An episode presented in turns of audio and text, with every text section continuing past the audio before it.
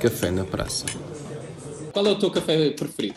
Gostava muito do Guarani. O que gostas de fazer num café? Normalmente vou para conversar, vou com amigos, ou se o café tiver assim alguns petiscos interessantes, também para petiscar. E como é que costumas pedir o teu café? Um descafeinado, um carioca de limão duplo, uma coisa assim de jeito. Café na praça com Fabiola Franco Pires. Fabiola, obrigado por teres aceitado o, o meu convite para este café na praça. E como a todos, vou lançar a mesma pergunta, que é, quando eras criança, o que é que querias quando fosses grande?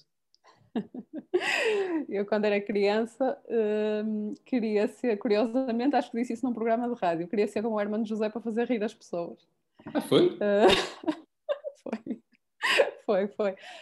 Sabes que o Herman era uma, uma personagem muito mítica na nossa infância, não é? Na nossa adolescência e depois já andou uns tempos desaparecido, mas nessa altura havia o Herman Enciclopédia e tudo isso, e antes, não é? Uhum. Uh, e pronto, e, e, era alguém que eu, que eu adorava assistir e achava muita piada, não é?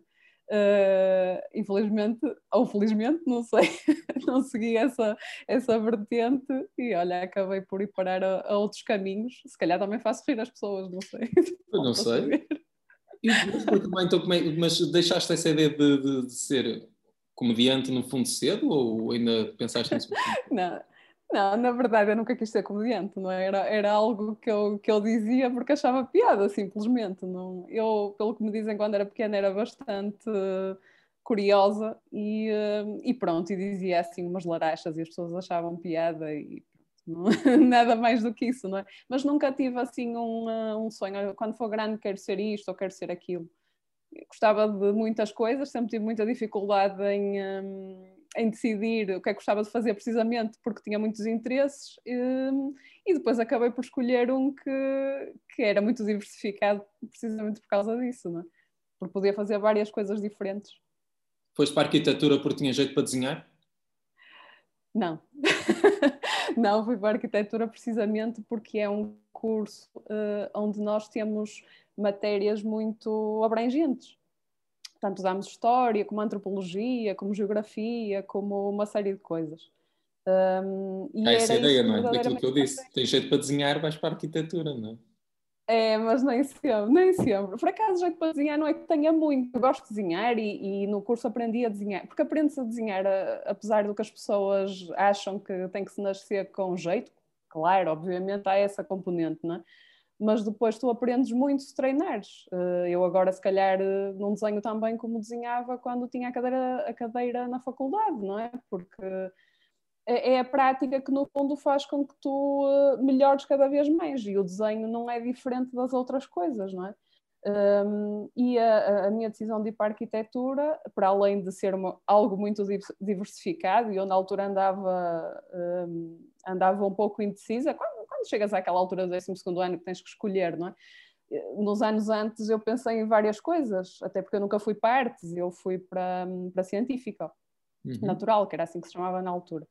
Uh, mas uh, pesou muito isso e curiosamente quando eu tinha 13 anos, na minha adolescência, os meus pais decidiram fazer uma viagem pela Itália uh, e foi algo que me marcou muito e isso teve um peso muito grande porque um, para além da Itália ser um país espetacular, não tenho, não tenho adjetivos aliás para, para descrevê-lo uh, assim de outra forma, mas uh, a arquitetura em Itália, não é? E, e, a história e tudo o que envolve isso é, é, é muito forte, uma pessoa não consegue ficar indiferente. E com aquela idade, obviamente, vim para Portugal a sonhar e a pensar que gostaria no futuro de um dia fazer algo que se relacionasse com isso, não é? Um, algo por aí. Uh, a história é, é, uma coisa que eu gosto muito, mas que na altura eu confesso que era algo que não tinha muita saída e infelizmente continua a não ter, as ciências sociais já se sabe que não, uhum. não são muito hum, bem pagas, não são muito consideradas, não são. Uh, enfim, eh, este país não é muito, não é muito não é? virado para a cultura, é, são desvalorizadas, exatamente. E, um, e, na altura, claro, eu tive um bocado de receio e acabei por pensar na arquitetura como uma solução que acabava por englobar tudo. E foi. E gostaste, e correu assim. bem. E estudei e acho que correu bem, apesar de eu dizer que se tiver filhos que Não, não vou deixar ir para a arquitetura. Não aconselho, porque é um curso muito duro. E agora? Estás em Melgaço a trabalhar como arquiteta. Estou em Melgaço a trabalhar como arquiteta na Câmara Municipal. Exatamente. Mas antes de Melgaço, eu já estava a saltar um capítulo, estava a saltar um capítulo, estiveste a trabalhar no Porto, é isso? Estive, estive. Tinha um gabinete, trabalhava por conta própria. Uh, e pronto, e, estive muitos anos, ou seja, no final do curso, uh, que também, também uh, tirei no Porto, no final do curso fui estagiar para um gabinete de arquitetura, primeiro. Infelizmente veio a crise mesmo nessa altura, foi em 2011. Ah, 2011, foi já na segunda, na segunda vaga, digamos assim, de crise. Um, e era, era, tínhamos muitos projetos, tínhamos muito trabalho e infelizmente a crise bateu mesmo em cheio e, um, e pronto, e na altura a pessoa que era responsável pelo gabinete teve que o fechar, infelizmente, porque ficou mesmo sem projetos.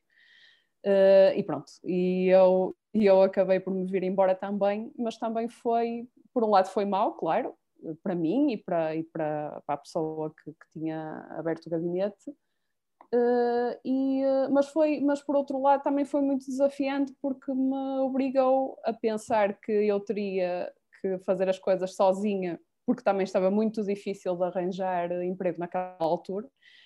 Para além de ser difícil porque havia poucas propostas, era difícil porque um, os ordenados que, que, um, que, queriam, que queriam pagar a um arquiteto eram absolutamente ridículos, para não dizer outra coisa. Não? É? um, e eu acabei por, uh, por não aceitar nenhuma das propostas e tentar por mim mesma fazer isso e depois, por outro lado, começar a estudar precisamente aquilo que eu tinha falado há bocado, que é a história.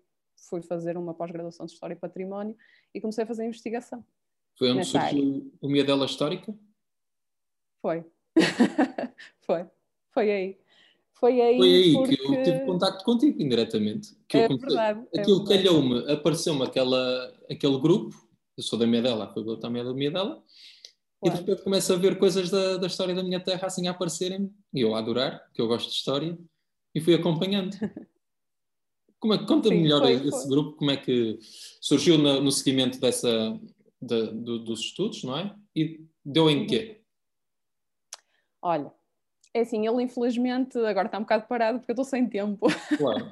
eu também esperava que, oh, pronto, que, que, ao criar o grupo alguém, hum, uh, ou seja, que alguém colaborasse mais, não, não fosse só eu um, a fazer uh, contribuições para ele, sim, a dinamizá-lo, a contribuir, a, a, fazer publicações. Eu esperava que houvesse mais e algumas pessoas fizeram. Uh, no início, uh, sobretudo, engraçado, sobretudo pessoas mais velhas, de uma geração que já é dos, dos nossos pais, Os que têm memória ou, também. Ou até mais velha. Sim, exatamente. Uh, depois, infelizmente, aquilo morreu um bocado, porque pronto, eu também tive, tive tenho, tenho falta de tempo, não é? Acho que todos nós sofremos desse problema do excesso de trabalho e depois não fazemos muitas vezes coisas só para, para aliviar a cabeça. Uh, mas ele surgiu sobretudo porque um, uma ideia histórica, pronto, para explicar, é um livro que foi escrito pelo, pelo Almeida Fernandes, que é um historiador e que foi professor no Liceu de Viena, uh, que, que ele, é, ele não é, ele morou na Miedela há muitos anos, mas ele não é vienense, ele é de Lamego, é da zona de Lamego, de, da freguesia de Britiande. Uh, pronto, e ele teve lá, ele era, curiosamente, ele era, não era historiador, ele era engenheiro. uh, engenheiro, geógrafo, se não estou em erro. Uhum. E, uh, só que ele, ele, pronto, também tinha essa paixão pela história, sabia imenso de latim, adorava a época medieval, e então penso que nos anos 90, não sei precisar agora exatamente o ano, mas uh, ele foi convidado uh, pelo, pelo nosso parco, não é, da minha dela, para fazer uh, alguns artigos no jornal, na, no jornal da paróquia, sobre história, sobre a história da minha dela. E ele foi escrevendo aquilo durante muitos anos. Um, depois, finalmente, eu penso que ele começou nos anos 70, se não estou em erro, e nos anos 90 depois decidiram compilar todos aqueles artigos que ele fez e, e, e, fizeram o Miadela Histórica, que é um livro muito interessante. E eu comecei a ler aquilo uh, antes, de, antes de fazer a minha tese, que não foi, não foi ainda, ou seja, foi a tese de mestrado em arquitetura, foi aí que eu comecei a ler o Minha Dela Histórica um, e eu pensei, conforme ia, ia lendo o livro e conforme ia, ia um, recolhendo outras informações sobre o que eu estava a fazer na altura, que, que, já agora é sobre aquele edifício que toda a gente conhece na Minha Dela pelo Passo de Paredes, ali junto ao nó da autostrada que vai para o Porto, uhum. uh, consoante eu ia recolhendo informações e eu sentia uma pena enorme de estar a ter aquele gozo todo sozinha, não é? E pensei, e pensei olha, se calhar vou partilhar isto vou partilhar. com outras pessoas que gostam das mesmas coisas que eu. Um, pode ser que também haja algum um, possa, possa despertar algum interesse também, não só nos medelenses, mas outras pessoas que, que, quiser, que estivessem interessadas na história da Miedela e na história de, de, do nosso Conselho em geral, uh, se interessassem e, e, que isto também alertasse um bocado para, para a preservação. Para a disciplina, sim, para a preservação não só daquele monumento, em especial, mas, mas de outros e, e do que é a nossa arquitetura tradicional que é tão importante e é tão esquecida às vezes. Pronto, e o grupo teve, teve muito sucesso no início, sim, trocámos muitas ideias e, uh, e pronto. Infelizmente o. Continua só assim, não é? É, continua em ruínas, cada vez pior, é uma pena, uma pena mesmo, mas pronto. Entretanto, Pode ser que deixaste o rebuliço da cidade para ir para a calma da, do Melgaço. Como é que se muda assim do, é o, é o, é o oposto do, do, que a maioria da, dos jovens e da juventude, normalmente é o oposto. Saímos em direção à, ao, ao movimento. Que tal foi essa decisão? É assim, eu fiz ao contrário. Eu, eu, fui de Viana para o Porto, não é? Com 17 anos. Vivi mais de 17 anos no Porto. um, e depois um, surgiu um belo dia estava, estava no computador, de vez em quando via os concursos para, para as câmaras, não é? Um, e vi um concurso para Melgaço e pensei, ah, por que não? Vou concorrer. uh, curiosamente, eu ainda, ainda há pouco tempo, uh, vai, há uma semana ou duas, não sei bem, uh, no Facebook, aquelas memórias que aparecem, não é? De vez em quando no Facebook. Uh, achei graça porque me apareceu uma memória de há 11 anos atrás, que foi quando eu estava a acabar o curso de arquitetura, e eu nessa altura tinha muita vontade de, de ir para o interior. Uh, pronto, achava que aquela coisa de, de, jovem inconsciente que acaba o curso e está com o power todo e quer mudar as coisas e quer, quer fazer do interior um lugar melhor, não é? Uh, porque eu acredito piamente que o, que o, nosso interior, e não só, não é? Tem muito potencial que não, que não é aproveitado. Agora vai sendo um bocadinho, mas, mas antigamente era quase um deserto, não é? Uh, e na altura não fui para o interior, fiquei na cidade e depois, quando me apareceu eh, essa oportunidade, pronto, concorri e fui fazendo as entrevistas por aí fora e acabei por ficar. Mas foi uma mudança muito radical, de facto. Uh, tive que deixar que a, a minha casa. O que é? O que é? O que é que te custou mais no início? O que é que me custou mais? É, em primeiro lugar, estar longe de toda a gente, não é? Uhum. Eu no Porto tinha uma vida social muito ativa, não é? Tinha amigos, saíamos muitas vezes, íamos jantar à casa uns dos outros. Um, há um, é, ou seja, a vida que tu tens numa cidade como o Porto é muito diferente da vida que tu tens numa cidade do interior. As pessoas não saem assim para tomar café à noite, não é? Quer dizer, não vão ver uh, peças de teatro, não vão ver concertos de música com a frequência que se vai no Porto. É Também não usar é? tantos também não usei, também não usei, é verdade, e custou-me, o que me custou mais foi estar longe da família, estar longe dos amigos, uh, porque eu fui completamente sozinha para, para Melgaço, não é? E, e o que é que mais gostaste? Mas, o que é que mais gostei? O que mais gostei foi da, da simpatia das pessoas, sobretudo. De, elas têm uma forma de acolher quem vem fora, não é? E de mostrar que a terra delas que tem muita coisa para oferecer que eu acho, acho muito bonita e acho que, que é uma pena que, pronto, que às vezes no litoral não haja mais essa. Olha, estou-me a lembrar, por exemplo, de Viana. Viana é uma cidade maravilhosa, espetacular, e eu acho que nós temos um, uma baixa autoestima tão grande e não devíamos ter. é estranho e, e, é uma pena dizer isto, mas no interior eu acho que as pessoas sabem exatamente o valor uh, daquilo que têm e no litoral, se calhar, não. E, Já deixaste a tua uh, marca, Melgaço? Já tens lá alguma coisa que depois podes dizer, isto fui eu. Ainda não tenho, ainda não tenho nenhuma estátua em Melgar. Não, é assim, não, não estou a dizer uma estátua tua, estou a dizer alguma obra tua. Não, porque é assim, eu não, eu não faço projeto na Câmara. Okay. Não, não fazemos, se é, se, é, se é desse tipo de coisas que estás a falar, nós não fazemos projeto. Eu fui, fui para o planeamento, inicialmente, eh, ou seja, basicamente o que eu estava a fazer era o, o plano diretor municipal, não é? E ainda estamos com isso. Uh, que, claro, obviamente tem impacto no território, as nossas decisões, o que nós acabamos por colocar nesse documento, uh, e outros planos de urbanização, planos pormenor, que, que estamos a fazer lá.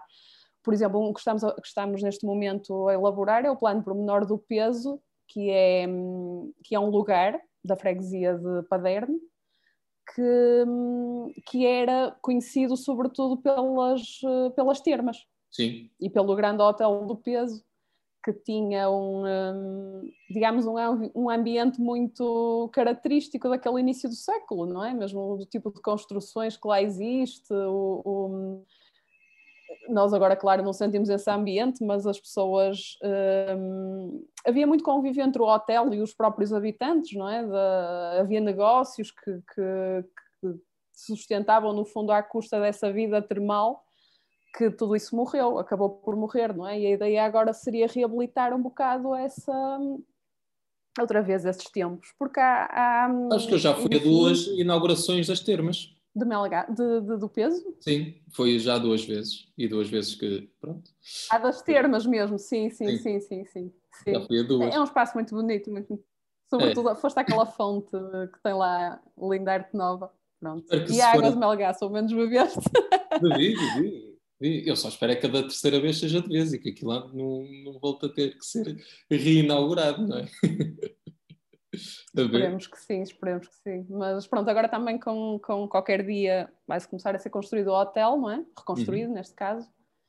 E aí haverá outros investimentos certamente naquela zona, porque há pessoas interessadas e eu tenho certeza que que ele vai ter um ressurgimento, não direi como, na, é, como naquela época, um, um bocado diferente provavelmente, mas esperemos que sim, porque é um lugar muito, muito interessante e tem, tem, hum, é muito qualificado, até mesmo em termos de restauração e tudo, acho muito, muito interessante e espero que ressurja da melhor maneira, não é? Falando de arquitetura. Agora marcas, não? Sim, sim. sim falando de arquitetura, queria também te, tenho que te perguntar isto: se Viana é mesmo uma meca da arquitetura. Ora bem, essa pergunta é difícil. não, é, a Viana é uma meca da arquitetura, não só pelos edifícios que foram surgindo nos últimos anos, não é? Que, que é por isso que ela, no fundo, foi considerada a meca da arquitetura, mas acho que, sobretudo, também, e claro, obviamente, isto, eu sou suspeita para dizer isto, mas pela arquitetura antiga que tem, não é? Pelo casco histórico, casco medieval, pelos edifícios que ainda permanecem até hoje e que são testemunho de, muito, de que Viena foi uma cidade muito importante, sobretudo na época dos descobrimentos, não é? Que, é? que é algo que também não é muito explorado, infelizmente, em Viena. Uhum. Uh, e que devia ser. Estou aqui a deixar a deixa, entre aspas. Pode ser que alguém, é para ver, alguém, pode ser que alguém pegue nisso, porque acho uhum. realmente uma pena que essa época não seja mais. Aliás, a, a Viana faz a feira medieval, não é? Uhum. acho que nós devíamos fazer era a feira renascentista ou a feira. Medievais fazem todas. É? coisa... Medievais fazem todas, exatamente. Eu acho que era. Fica aqui a dica, fica aqui a dica. é de graça, esta é de graça. A nível de planeamento, já que falaste nisso e é uma área que tens de trabalhar, uh, do que tu conheces do Alto Minho, o que é que achas que poderia ser, o que é que está bem planeado? E rapidamente, uma coisa bem planeada e outra coisa que poderia ser melhor planeada. Uma coisa bem planeada.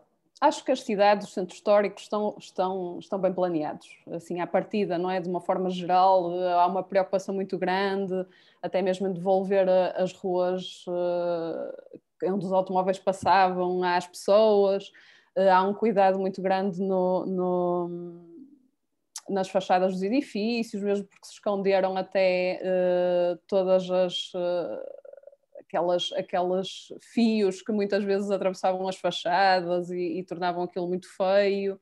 Ehm, pronto, há uma preocupação muito grande pela mobilidade dentro dessas zonas urbanas e eu isso acho que está, que está relativamente bem feito e caminha, caminha cada vez mais para melhorar.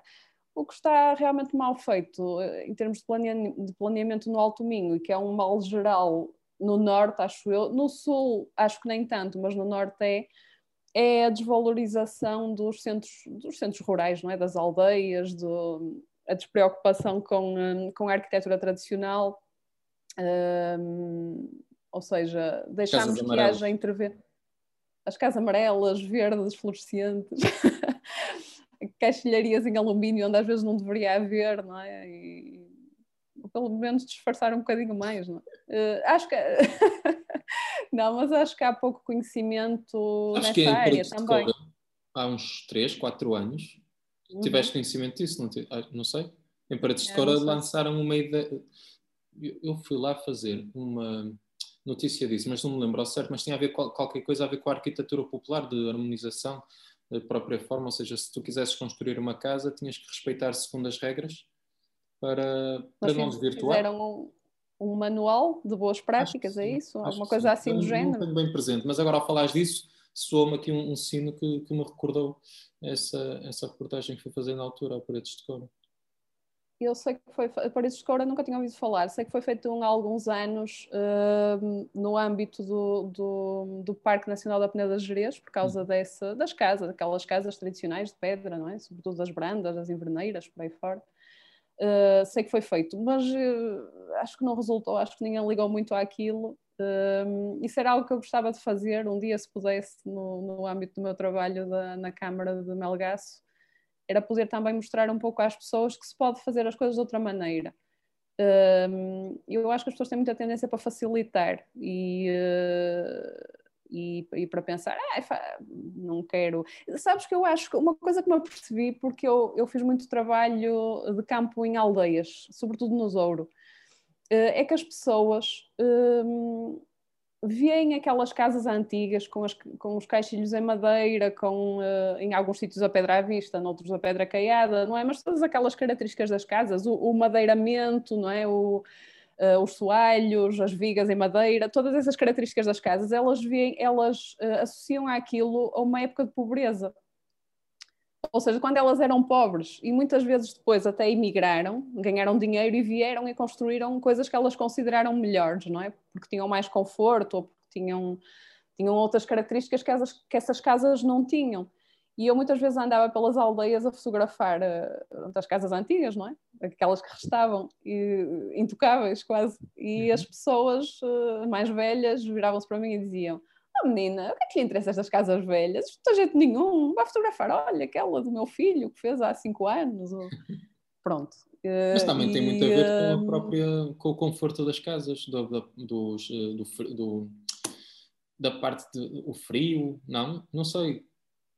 Explica-me. Ah, é, é, é, assim, obviamente antigamente ninguém tinha aquecimento, não? É? o aquecimento era a lareira, pronto, eh, não havia vidro duplo, não havia nada desse, não é? desse Acho conforto, que às vezes mas... o alumínio tem a ver com isso, com, com ter as, evitar as casas mais, mais aquecidas, ou não tão... Não, mas tu consegues isso com uma caixilharia, com uma caixilharia em madeira, agora também outras opções em PVC que imitam, imitam a madeira de uma forma, normalmente a madeira... Hum, que é pintada, não é?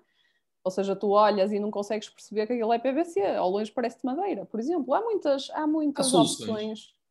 Há, há várias soluções hoje em dia que algumas mais baratas, outras mais caras, obviamente, mas que tu podes, ou seja, ao reabilitar uma casa, pode, ela pode ter aquela imagem muito aproximada ao que era antigamente e não não a transformar numa coisa que nem é moderna nem é, nem é antiga, é uma coisa híbrida. E nós temos uma arquitetura tradicional tão interessante que é uma pena. E isso acontece sobretudo, eu acho que nas aldeias de, de montanha que há mais, agora há mais esse cuidado por causa do turismo e pronto, e as pessoas estão a, entre aspas, a abrir um bocado mais os olhos mas no, nas aldeias uh, ribeirinhas, digamos, não é? E do litoral e por aí fora, uh, parece que não, que não há essa sensibilidade e eu acho que todo o património é importante e sobretudo o património de conjunto é importante, não é? Porque se nós vivemos num lugar feio, há estudos que comprovam que o facto de vivermos num lugar feio, desagradável, faz mal, faz-nos mal à saúde mental e não só, não é? Um, mas é verdade, uma pessoa se vive, eu se vivesse numa casa feia, uh, certamente viveria deprimido o dia todo. Sabes quem foi o ama bonito lhe parece, não é? Ah, certo, certo. E, e os gostos não, não, se discutem, não é? Eu tinha um professor já, de faculdade eu, já, eu sabia da parte da importância do sol para a felicidade das pessoas, agora da, da casa hum. feia, isso não sabia. Mas sim, de certa forma, se tu não gostas de onde estás, se não te sentes confortável, naturalmente que acaba pelo mau humor também começar por aí. Sim, é assim, e os, os espaços desqualificados, faz, faz, os espaços desqualificados uh, depois levam a outras, uh, outras coisas, não é? De, de, uh, claro que isto é uma coisa indireta, não é? Não é, não é se vives numa casa feia vais ter problemas de saúde, não é isso. sim, sim, Mas, eu percebi. A desqualificação dos espaços urbanos, sobretudo, não é? Uh, e quando eu digo urbanos, obviamente também estou a falar no, nas aldeias. Uh, urbanos no sentido de núcleo, não é? Uhum. Uh, a desqualificação de, desses espaços muitas vezes leva, pronto, leva a outras coisas que fazem com que eles, com que, assim, obviamente se vivemos num bairro social, obviamente dependendo do bairro social, não é? E se ele tiver um mau ambiente, se for desqualificado, se for... Um, isso vai levar muitas vezes até problemas, eh, as pessoas desenvolverem problemas mentais, desenvolverem eh, depressões, desenvolverem eh, ansiedade, etc. Nunca Parece mais importante que o que é. Nunca tinha pensado. Olha, por exemplo, não sei se tens ido à minha dela ultimamente, mas foi requalificado não. aquele bairro. Pronto. aquele bairro não, que nós, chama... nós chamávamos. não está à mão, pois não. não. aquele bairro uh, onde antigamente se fazia a feira, não é? Sim foi é um bairro social que tem ali. Foi, está, está muito melhor. E então aquele espaço ganhou logo outra. dá outra, mais vontade de estar ali. É? Outra cor. Outra cor. E eu acho que isso é importante. É importante nós embelezarmos os sítios onde vivemos para sermos também mais felizes, não é? Já não vou falar aqui no querido Mudei a Casa, não é? Da felicidade que as pessoas têm quando os espaços delas são requalificados, não é? Claro. Isto é um clichê. Já está. Temos que ir embora. O café vai fechar. Pena. Obrigado por esta breve conversa. Fico de algumas dicas importantes. Obrigada, eu. Espero que quem ouça também as, eh, as utilize depois. Eh, quanto a, a nós, vemos para a semana com mais um Café na Praça. Obrigado.